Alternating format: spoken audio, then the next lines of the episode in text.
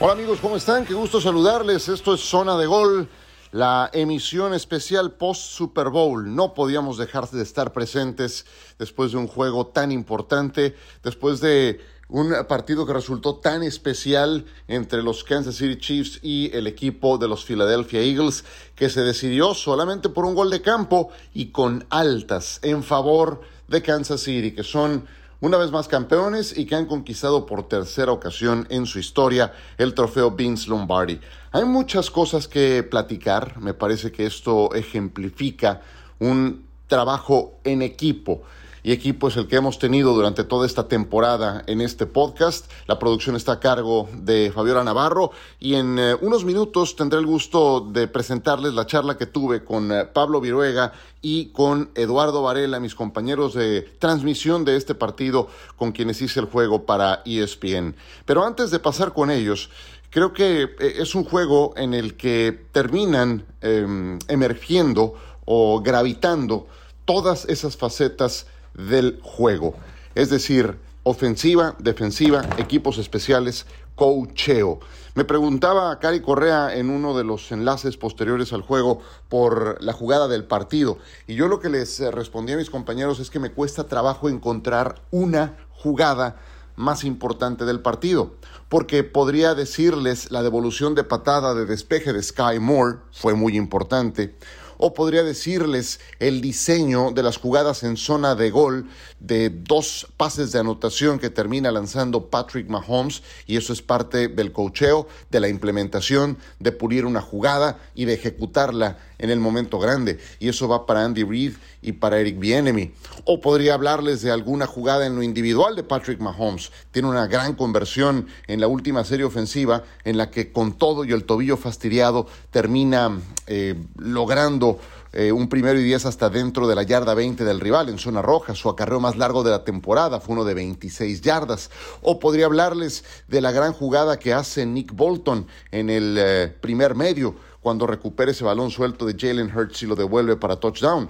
En fin, ya les hablé de una jugada a la defensiva, de una jugada o varias jugadas a la ofensiva, del cocheo y también de equipos especiales. Y Kansas City lo ganó como eso, como equipo. Y en ese rubro terminó derrotando a un equipo plagado de talento como Filadelfia, donde su quarterback dio seguramente su mejor partido en la NFL, porque créanme, lo de Jalen Hurts fue simplemente espectacular, haciéndose presente con anotaciones, corriendo, lanzando el balón, despejando dudas con todos sus 24 años de edad. Pero nadie es más importante que el equipo. ¿Cuántas veces hemos escuchado esa que suena a frase, a frase trillada? Pues nada, ¿cuál trillada? Más vigente que nunca y fue así como Kansas City logró ganar el partido. Hay muchos ángulos que analizar de este Super Bowl 57. Vamos a eh, platicar de algunos de ellos con Pablo y con Lalo en la charla que tuve con ellos que viene a continuación y desde luego nuestro Pick Six para cerrar la, la emisión de esta semana de Zona de Gol. Así es de que continuamos.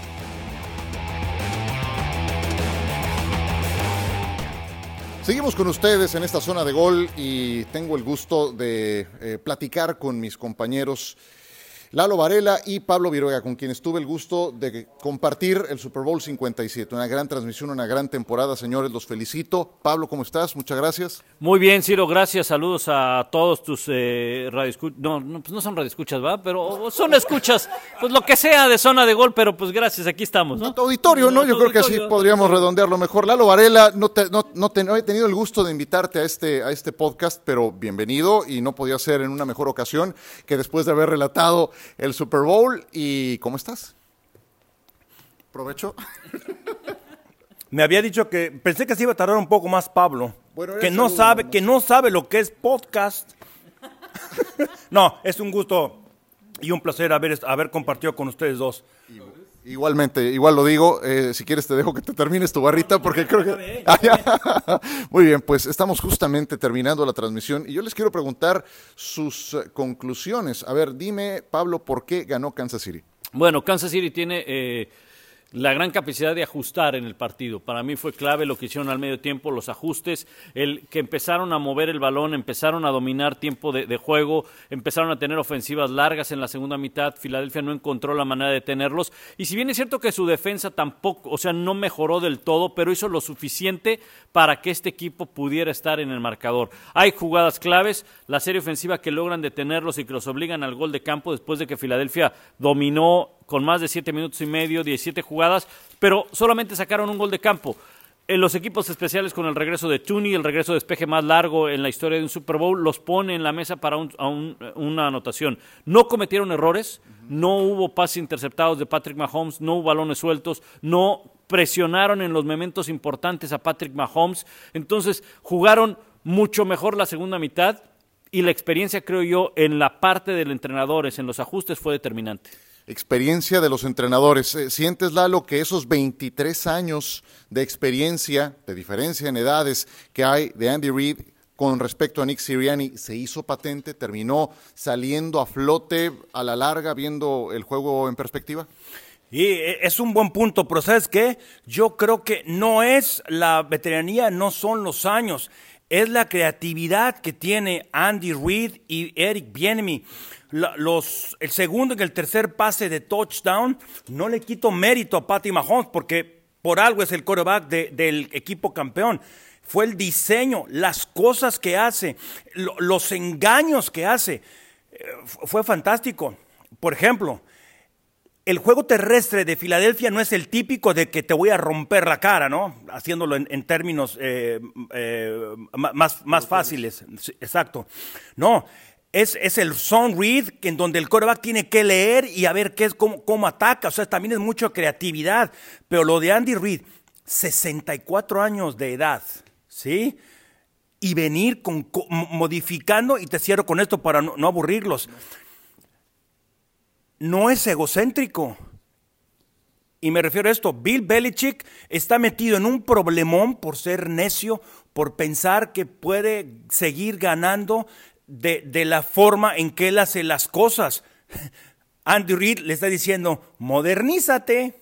Sí, no, eh, y sí creo que termina incidiendo eso en buena medida. Pero hay algo que, mencionaste en los análisis posteriores que hicimos para Sports Center que me parece buenísimo. Digo, muchas cosas, digo, durante la transmisión, pero algo especialmente que, va más allá de lo que llaman excess and nose, más allá de, de estrategia y demás, que es corazón. Y es algo que Mahomes había hecho en el juego divisional, en la final de conferencia y también el día de hoy. Jugar con dolor, tolerarlo y enviar un mensaje al resto del equipo. En ese sentido, ¿qué te pareció? Mira, el talento es muy importante para, eh, en, la, en, cualquier actividad de la vida, pero si tú no tienes una pasión por lo que haces, o sea, si tú nada más estás destinado a, yo hago esto por, porque hay dinero, no, ni más, palomas, no. Se requiere de una pasión, de, de, de amor por lo que haces, e insisto, yo quisiera así hablar con Dios, decirle, a ver, mide el, la, capacidad de dolor de él, ver a Rafael Nadal cuando tiene esas ampollas en la mano y agarrar una raqueta y pegar a la pelota. O sea, nosotros nada más conocemos tres horas de la vida de Patrick Mahomes. Y no es eso. Nada más vemos esos, esas tres horas y no sabemos las otras 21 horas, el saber descansar, el saber hacer esto y lo otro. Y cuando cerré yo eh, diciendo de que, eh, ay, esa frase, eh, a ver si me acuerdo, ¿no? De que si quieres tener lo que, si quieres tener lo que pocos, lo que, a ver, si quieres tener lo que pocos tienen, tienes que hacer lo que pocos hacen. El talento es lo que pone el piso, como dice en inglés el carácter y la pasión es la que te, te, te, abre, no sé, el cielo, no hay límites para eso. El talento hay límite, no en el corazón. No, y eso, y eso termina por ser una, una, demostración, yo creo que consagratoria, no nada más la de este juego, la de toda la postemporada para Patrick Mahomes. ¿Qué le terminó faltando a Filadelfia, Pablo? Porque en algún momento de la transmisión yo les decía, es que no es para que Filadelfia esté perdiendo este partido, no es para que lo esté ganando apenas por tres puntos. Filadelfia hizo prácticamente todo lo necesario, Hertz, lo decía Lalo, eh, tenía todas las eh, credenciales para ser el jugador más valioso de este partido, y entonces, ¿qué más tenía que hacer? Bueno, tenía que jugar casi perfecto y, sería injusto decir que no lo hicieron porque la verdad es que dominaron eh, la primera mitad sobre todo. Pero unos pequeños detalles acaban siendo factor ante un equipo que tiene jugadores determinantes y un buen cocheo, Patrick Mahomes, Travis Kelsey, la gran actuación de Pacheco y demás. Creo que le faltó a Filadelfia en la primera mitad no cometer ese grave error que le dio siete puntos a, Kansas City. Y en la segunda mitad concretar esa serie ofensiva que fue tan larga, que fueron tan solo tres puntos. Y su defensa, bueno, su defensa fue la defensiva que más capturas tuvo en la temporada regular. Fue la defensiva, una de las tres defensivas con la mayor cantidad de capturas que llegaron al Super Bowl no fue factor cuando lo necesitaron. Cuando tenían que ponerle presión a Patrick Mahomes, cuando tenían que capturar a Patrick Mahomes, no apareció la defensiva. Y, creo que esas pequeñas cosas, esas pequeñas cosas que dejas de hacer o que no te dejan hacer, pues acaba por definir un partido. Es que no habían enfrentado a Andy Reid o a Patrick Mahomes. Y sí creo que también eso también te da una medida de lo que había sido la temporada para Filadelfia. Pues eh, muchísimas gracias por traerme. De verdad, la pasé estupendamente aquí con ustedes. Gracias por el privilegio de relatar una vez más un Super Bowl eh, para ESPN con ustedes y felicidades por la campaña, Lalo. Muchísimas gracias. Al contrario, el, fútbol americano, bueno, el fútbol americano es un trabajo en equipo y la transmisión es trabajo en equipo y no, no me refiero nada más a nosotros tres.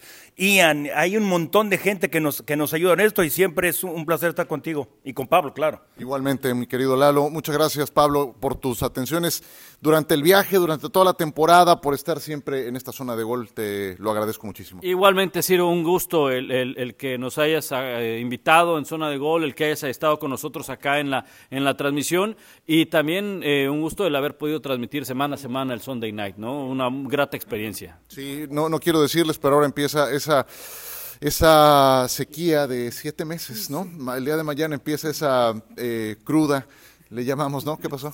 No, e, e, ese ayuno que pues no adelgazamos y engordamos.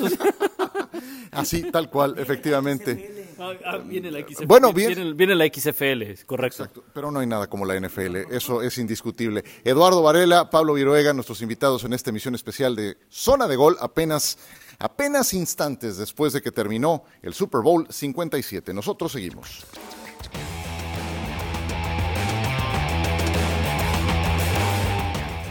Muchísimas gracias a Pablo y a Lalo, un eh, privilegio haber compartido con ellos esta transmisión. Ya algún día les platicaré con detalle todo lo que hubo detrás de esta transmisión em, y, bueno, eh, lo afortunado que fui de poderla compartir con ellos. Em, eh, en mi caso personal ha sido pues ya mi Super Bowl 27 y fue de verdad un placer poderlo hacer con ellos que son eh, una dupla tan consolidada. Eh, el haberlo hecho como analista fue también un, desafío muy interesante y la verdad es que quedé muy satisfecho por cómo salieron las cosas en esta transmisión. Agradecerle al público eh, que nos haya favorecido con su em, presencia en este encuentro. Pues vamos con nuestro Pick Six que viene a continuación. Seis elementos que hay que destacar de este Super Bowl.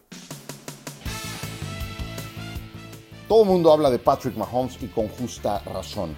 Mahomes en la segunda mitad conecta 13 de 14 pases. Eh, fue una primera mitad bien complicada para Kansas City. La iban perdiendo 24 a 14 porque Filadelfia se estaba comiendo el juego, estaba corriendo estupendamente bien el balón y no le estaban dejando oportunidad a los Chiefs. Fue patente el dominio de Filadelfia que estaba imponiéndose en tiempo de posesión en todas las facetas del juego. Pero entonces aparecen los ajustes. Mahomes, que había terminado la primera mitad con el tobillo fastidiado, tobillo derecho, eh, regresa, seguramente infiltrado, para la segunda mitad y termina solamente lanzando un pase incompleto. Pónganse a pensar, ante semejante defensiva, un pase incompleto. Eh, lanza al final de la historia tres pases de anotación, no se acerca siquiera a superar las 200 yardas en su rendimiento individual, pero a fin de cuentas termina ejecutando las jugadas necesarias. Eh, Patrick Mahomes, si decidiera retirarse en este momento, sería ya un coreback con currículum de Salón de la Fama, porque ha disputado cinco finales de conferencia, porque ha sido dos veces jugador más valioso de la NFL, porque ya tiene dos anillos de Super Bowl, porque acaba de imponer récord de yardas aéreas en una temporada en la historia de Kansas City, superó las 5000. Todo esto después de que había perdido su principal arma el año pasado, que es Tyreek Hill. Pues no, apenas tiene 27 años y él sabe que su desafío está en otro nivel, está a retirarse cuando su legado tenga que eh, llevar a cabo un recuento como eh, uno de los mejores en la historia o, por qué no, el mejor de la historia. Para eso todavía falta mucho. El mejor de la historia se retiró 11 días antes de que Mahomes había ganado el Super Bowl, Tom Brady. Pero no deja de ser interesante que en el mismo mes de febrero Patrick Mahomes haya logrado su segundo anillo de Super Bowl. Cocheo, cocheo, cocheo. Este año el coach del año lo ganó Brian Dable. Y sí, hizo un tremendo trabajo con el equipo de los gigantes de Nueva York. Y muchas veces ese eh, título de coach del año tiende a envejecer muy mal. Alguna vez lo ganó Jason Garrett, alguna vez lo ganó Matt Nagy. Vamos a ver cómo le va a Brian Dable, pero sí creo que fue un muy buen trabajo, lo, comentamos aquí de sobra con el equipo de mm, los gigantes de Nueva York. Pero el trabajo de Andy Reid vuelve a ser simplemente espectacular. Pónganse a pensar que para esta campaña tuvieron eh, un montón de novatos como Sky Moore, como Isaiah Pacheco, como eh, George Karlafkis, como Watson, como McDuffie en la defensa. Su líder tacleador fue un jugador de segundo año, como Nick Bolton. Pues eh, ahí está el trabajo de cocheo, que fue patente durante toda la temporada para ser el equipo mejor rankeado de la conferencia americana y también fue patente en el Super Bowl. Para preparar un juego durante dos semanas no hay otro entrenador más eh, capaz que Andy Reid para hacer ajustes en la segunda mitad. No hay un entrenador más capaz que Andy Reid y su staff completo. Y ahí nos dejó varios ejemplos, varias pruebas patentes de esto que estamos diciendo. cuando uno se pone a ver lo que ha logrado Andy Reid ya en su carrera, pues está muy cerca de alcanzar en total de victorias en playoffs alguien como em, Bill Belichick. Belichick tiene 5 o 6 años más de edad. La última parte de su carrera ha sido realmente mala por muchas necedades. Creo que está siendo presa de, eso eh, eh. Y pues eh, Andy Reid, vamos a ver hasta dónde desea continuar. Él no creo que esté muy lejano el momento de su retiro, no creo que sea ahora, pero está construyendo una carrera Salón de la Fama y cuando se retire estará también entre los mejores de la historia. Cuando analizo el partido desde el ángulo de Filadelfia, me pongo a pensar qué le faltó hacer a este equipo para ganar el Super Bowl. Y fue muy poco, honestamente, fue muy poco, alguna que otra detención puntual en el momento justo, em, concretamente en la última serie ofensiva del partido, en que el equipo de Kansas City consumió prácticamente los últimos cinco minutos. ¿Qué le faltó? Le faltó, pues, eh, al menos evitar ese error cometido por Jalen Hurts en el eh, eh, primer medio, un balón suelto que termina incidiendo al final en el partido y yendo al marcador. Le habrá faltado muy poco a un equipo que puso 35 puntos en el marcador y que aún así no fue suficiente para ganar. Si uno analiza, Filadelfia fue superior en tiempo de posesión, en yardas totales, en juego terrestre, en muchas categorías que normalmente te encaminan hacia la victoria. Eh, y pues ahí queda como una enseñanza para este quarterback de apenas 24 años que estará firmando seguramente en esta pretemporada un contrato multimillonario, con lo cual eh, pues entrará a las grandes ligas de las ganancias, lo tiene eh, muy bien merecido. Pero bueno, fue poco, muy poco lo que le faltó a Filadelfia para poderse llevar este encuentro, la diferencia termina por ser mínima. Vuelve a ser tema el jueceo, le terminan cargando al equipo de Filadelfia un sujetando un tanto cerrado, de acuerdo, eh, en eh, esa última serie ofensiva, cuando a Juju Smith-Schuster le cometen un castigo. Para mí sí era castigo, mm, ligeramente sujetando, sí, pero a fin de cuentas lo es. Creo que hay que ver la jugada completa. Hay dos momentos en que a Juju lo terminan sujetando. Claro, no es flagrante, no termina por ser algo mayúsculo y por eso se desatan las eh, redes sociales a cuestionarlo. Y lo entiendo perfecto. Es una jugada que le permitió a Kansas City tener una nueva primera oportunidad y consumir una buena parte de lo que quedaba en el reloj de juego. Eh, sin embargo, también creo que Filadelfia tuvo varias oportunidades para frenar al equipo de los Chiefs y a fin de cuentas no lo hizo. Em, no creo que esto sea por jueceo, creo que termina por ser más por el corazón de Patrick Mahomes, por los ajustes de Andy Reid por las jugadas grandes en las diferentes facetas del juego que tuvo el equipo de Kansas City, más que por una decisión arbitral. uno de los momentos más emotivos de este Super Bowl tuvo que ser el inicio de la segunda mitad.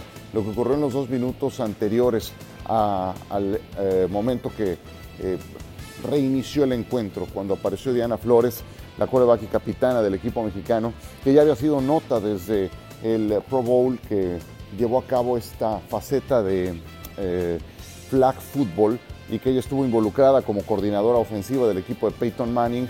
Eh, y el verla en ese comercial que hizo la NFL, eh, en que involucraba a la mujer latina, la familia latina, para un promocional de flag football, me pareció simplemente conmovedor, me pareció espectacular, se me enchinó la piel.